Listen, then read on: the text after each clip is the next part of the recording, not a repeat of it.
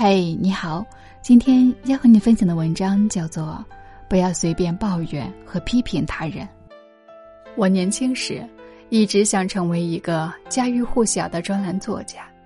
有一回，我给当时在美国文学界极负盛名的泰维斯写过一封信，向他求教关于写作的技巧，因为那时我正准备给一家杂志写专栏文章。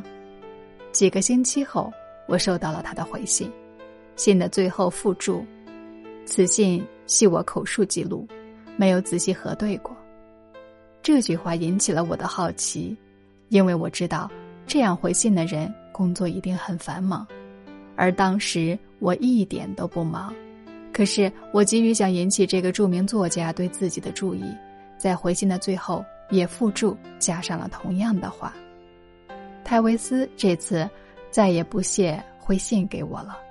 只是将我的信件退回，并在信的右下角处用潦草的字迹写了这样的话：“你向他人请教的方式，真让人不敢恭维。”是的，在这件事上，我的做法完全错误。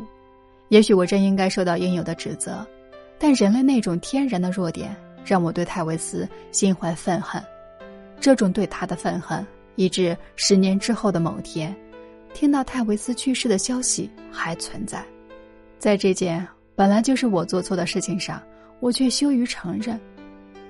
要是你觉得激起一个人的愤恨，使他对你痛恨十年甚至到死，这样的事情很好玩的话，那么你就放任自己对他人进行最具有刺激性的斥责与批评吧。在我们与他人相处时，我们应该记住。我们不是与模式化的理论上的人相处，而是和一个有血有肉、活生生有情感的人在相处。这个事实，对他人的一切批评与指责，都是导致人际关系危险化的导火索，因为这是一种能够让自尊炸药库爆炸的导火索，是能够置人于死地的。福特将军因为受到外界言辞激烈的批评。导致他不能率领他的部队赶赴法国前线作战，自尊心因此受到了严重的伤害，几乎要了他的性命。这就是个著名的例子。苛刻与不负责任的批评，曾令英国历史上最好、最敏锐的小说家哈代，永远的丧失掉创作小说的勇气。著名的美国外交家本杰明·富兰克林，青年时代并不显得机智聪明。然而，在他成年之后，却在为人处事上极富个人魅力，曾出任美国驻法大使。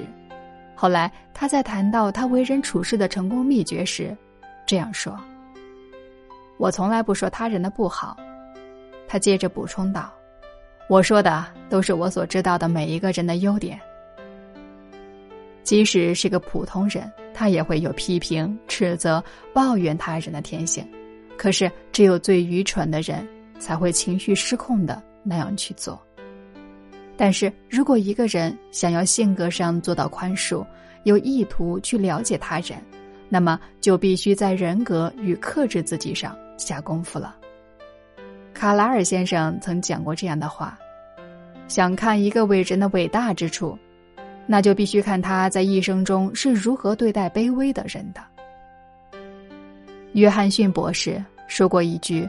值得我们思索的话，在世界末日的那天里，也许上帝也没有审判人的打算。因此，我们要学会与他人相处时，不要抱怨、责怪他人，更不能轻易的批评与斥责他人。好了，本集已播讲完毕，感谢你的收听和订阅，我是江南一树花香，我们下集继续。